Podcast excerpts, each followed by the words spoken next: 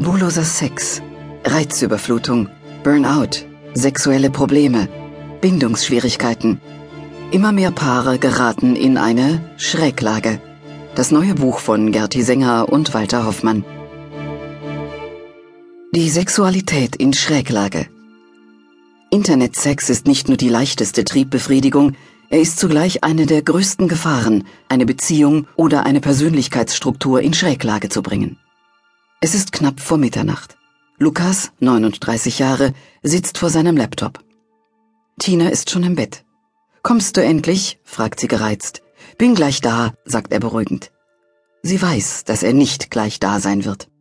Er weiß, dass er jetzt Pornoseiten im Internet öffnen und sich dabei befriedigen wird. Amüsiert sich Lukas nur ein bisschen? Sucht er nach elf Jahren Ehe einen kleinen Nervenkitzel? Ist er einer der zum Beispiel 70.000 Internet-Sexsüchtigen Österreicher? Oder gehört er zu den rund 100.000 Usern, die gefährdet sind, dem Sex im Netz ins Netz zu gehen? Lukas rührt Tina nicht mehr an, obwohl Tina attraktiv, vital, sexy und liebenswürdig ist. Dasselbe gilt für Lukas. Er ist ein aktiver, sinnlicher Mann Ende 30 und er liebt Tina. Sie ihn sowieso, sogar von Heirat und Kindern ist die Rede. Aber was soll das? Seit mehr als einem Jahr gibt es zwischen den beiden so gut wie keinen Sex. Sendepause. Darüber geredet wird nicht. Nur einmal fragte Tina behutsam nach, warum Lukas nicht mehr mit ihr schlafen will. Ich liebe dich, beruhigte er sie. Du bist eine tolle Frau, aber ich habe Stress. Mein Sex ist auf Null. Tina bohrte nicht weiter. Ich weiß, dass Lukas fast jede Nacht beim Computer sitzt, sich aus dem Internet Pornos runterlädt und sich befriedigt, sagt sie. Aber wie soll sie mit diesem schmerzlichen Wissen umgehen? Muss sie als coole, junge Frau über Lukas Gewohnheit hinwegsehen? Soll sie offen ansprechen, was sie entdeckt hat? Über ihre damit verbundenen Ängste reden? Ihre Zweifel an einer gemeinsamen Zukunft ausdrücken? Ich könnte Ihnen von Tina und Lukas noch viel erzählen von ihren langen Gesprächen, die schließlich doch stattfanden und zu nichts führten. Von Lukas Versuchen, seine Leidenschaft zu verbergen, indem er von nun an länger in der Firma blieb und seine Pornos im versperrten Büro ansah. Machen wir es kurz. Für Tina und Lukas gibt es eigentlich nur eine Lösung. Lukas müsste mit seinen einsamen Internetsitzungen ein für allemal Schluss machen. Leicht ist das nicht, aber notwendig. Erstens, wenn sich Lukas fast täglich mit Hilfe von Pornos aus dem Internet befriedigt, erreicht er gar nicht die notwendige Testosteronschwelle, die ihn zu vertrauten sexuellen Freuden bewegen könnte. Zweitens, das Suchtpotenzial ist nicht zu leugnen. Lukas Bedürfnis nach Internetsex wird mit der Zeit nicht kleiner, sondern immer größer werden. Drittens, Blümchensex wird Lukas nicht mehr lange interessieren. Er wird immer stärkere Reize suchen. Vielleicht SM-Sex, vielleicht fetischistische, perverse Themen. Wer weiß schon, welche verborgenen, verdrängten sexuellen Triebkräfte in einem stecken und wehe, wenn sie losgelassen werden. Viertens, die hochgepumpten männlichen Geschlechtsteile der Pornodarsteller werden in Lukas unangemessene Selbstzweifel wecken und womöglich seine Potenz beeinträchtigen. Fünftens, was Lukas im Netz an Frauenkörpern zu sehen bekommt, ist auch kein Vorteil für die häusliche Variante der Erotik. Bei den aufgeblasenen Brüsten, gestrafften Bäuchen und kosmetisch geschnipselten Schamlippen geht es nicht um sinnliche Körperfreuden, sondern um Warenästhetik, die falsche Maßstäbe schafft. Sechstens, noch leidet Tina ergeben unter Lukas Lustlosigkeit. Aber sie fühlt sich sexuell vernachlässigt, ihr fehlt das aktive Begehren ihres Partners. Ein Dritter bekommt da leicht Chancen. Ohne gefühlte Verbindung zur Welt der Sexualität können wir nicht glücklich werden. Daran sollten zigtausende Männer denken, bevor sie alleine die On-Taste ihres Computers drücken. Der Sex im Netz bringt nicht nur Beziehungen in Schräglage, er hat auch ein hohes Suchtpotenzial. Bei der Alkoholsucht ist Alkohol das Suchtmittel. Internetsexsucht ist wie auch das Glücksspiel eine nichtstoffliche Verhaltenssucht, die durch hormonelle Einwirkungen das Belohnungszentrum im Gehirn aktiviert. Wie groß ist die Gefahr, die das World Wide Web mit etwa einer Milliarde Sexseiten darstellt? Auf den Punkt gebracht, sehr groß. Pornografie im Internet ist ein grenzenloser Markt. Es gibt ständig neues Material, immer gewagtere Bilder. Anonymität und Zensurfreiheit machten das Internet zu einem Spiegel geheimer Begierden. 90 Millionen Seiten mit Hardcore und 50 Millionen mit Sadomaso und Bondage-Inhalten sprechen eine deutliche Sprache. Hier geht es nicht vorrangig um Kuschelsex, sondern um Gewalt, Macht und um all jene sexuellen Spielarten, die im Alltag tabuisiert werden. Der Sex im Netz bietet jedem etwas.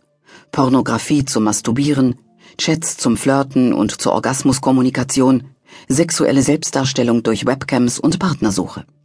Eine amerikanische Online-Studie mit 15.000 Befragten zeigt, dass homosexuelle und bisexuelle User vom schnellen Date öfter Gebrauch machen als heterosexuelle. In Österreich zum Beispiel gibt es circa zwei Millionen Internet-User. Ein Drittel davon praktiziert Cybersex. 80 Prozent sind Männer, 20 Prozent Frauen. Die US-Untersuchung nennt sogar 41 Prozent Frauen. Erwiesen ist, dass Männer Pornografie und Frauen, typisch für das Sprachwesen der Frau, Chatten bevorzugen. Beim Chatten zählt das getippte Wort. Es ist sehr aufregend, sich wechselseitig zum Orgasmus zu tippen, sagt Anna, 39 Jahre alt. Sie chattet unter einem Nickname, einem Spitznamen. Ein Chatpartner, der ihr in seiner Ausdrucksweise nicht passt, wird einfach weggeklickt. Auch ihr passierte das schon. Aber es ist nicht so kränkend wie eine echte Zurückweisung. Marie-Therese, 43 Jahre und verheiratet, flirtete drei Jahre lang mit verschiedenen Männern im Chat. Seit kurzem hat sie eine heimliche, innige Cyberaffäre mit einem Mann, von dem sie nicht weiß, ob er überhaupt ein Mann ist und so aussieht, wie er sich beschreibt. Ich will ihn gar nicht persönlich kennenlernen, erklärt sie. Aber wir sind uns sehr nahe. Marie-Therese chattet durchschnittlich 10 bis 15 Minuten am Tag mit ihrem Seelenfreund. Er weiß mehr von mir als mein Mann, bekennt sie. Jugendliche sind oft rund um die Uhr online. Online-Sucht und Sexsucht können sich verhängnisvoll mischen. Aufwachen und mich melden ist eins, gesteht der 19-jährige Tommy. Und wenn ich nach Hause komme, klicke ich auch sofort jemanden an. Es ist ein schönes Gefühl für Tommy, dass immer einer wartet. Das Netz ist sein Zuhause. Geborgenheit in Zeiten des Internets. Christian, 31 Jahre, sucht im Internet nur Pornografie.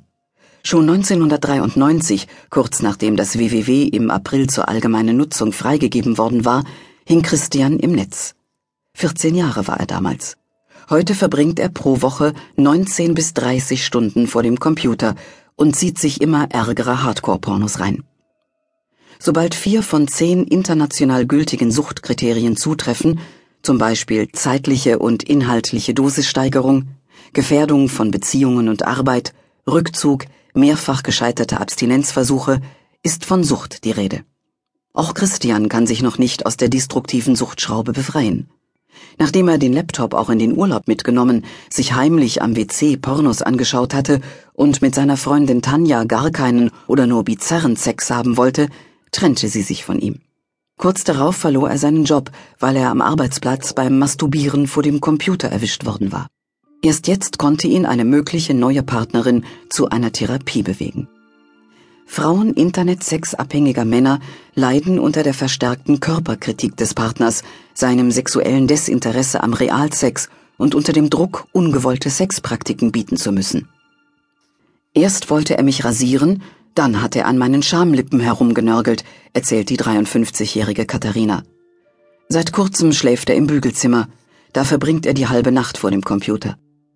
Die Gefahr, den Internetsexkonsum nicht kontrollieren zu können, besteht vor allem bei Menschen mit einer Click-and-Go-Mentalität.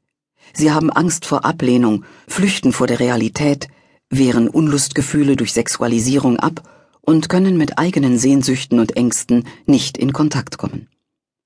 Abgesehen von den Paaren, die sich beim Sex mit Hilfe von Videokameras zuschauen lassen, wird Internetsex selten gemeinsam konsumiert.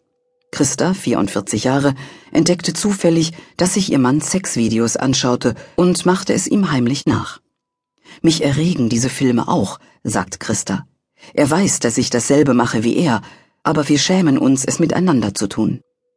Die Verführungsmacht des Cybersex ist groß. Die eigene Lust wird gespiegelt, man konzentriert sich ohne Rücksicht auf die Bedürfnisse eines Gegenübers, auf seinen bevorzugten Reiz, spürt unbewusste Wünsche auf, fühlt sich sicher, enthemmt, mächtig und gelangt bequem und sofort zur gewünschten Befriedigung. Danach kommt allerdings der emotionale Absturz, Scham, Depression, Leere, Ekel und Selbstverachtung, wenn der Kontrollverlust bewusst wird. Scham ist ein Schlüsselwort der Internet-Sex-Problematik. Aus Scham wird der zwanghafte Umgang mit dem Cybersex geleugnet und damit der Sog der Sucht verstärkt. Um Internet-Sexsucht zu beenden, sind Einsicht, Abstinenz und meist auch therapeutische Unterstützung notwendig. Eine Internet-Flatrate oder Arbeit am Computer sind für einen Süchtigen so, als hätte ein Alkoholiker eine Weinzuleitung in der Küche installiert werden eventuelle Begleitstörungen, Selbstunsicherheit, Depression, Kommunikations- oder Problemlöseschwächen und vor allem Beziehungsprobleme therapeutisch bearbeitet, kann die Internet-Sexsucht überwunden werden. Die beste Droge ist immer noch der Mensch.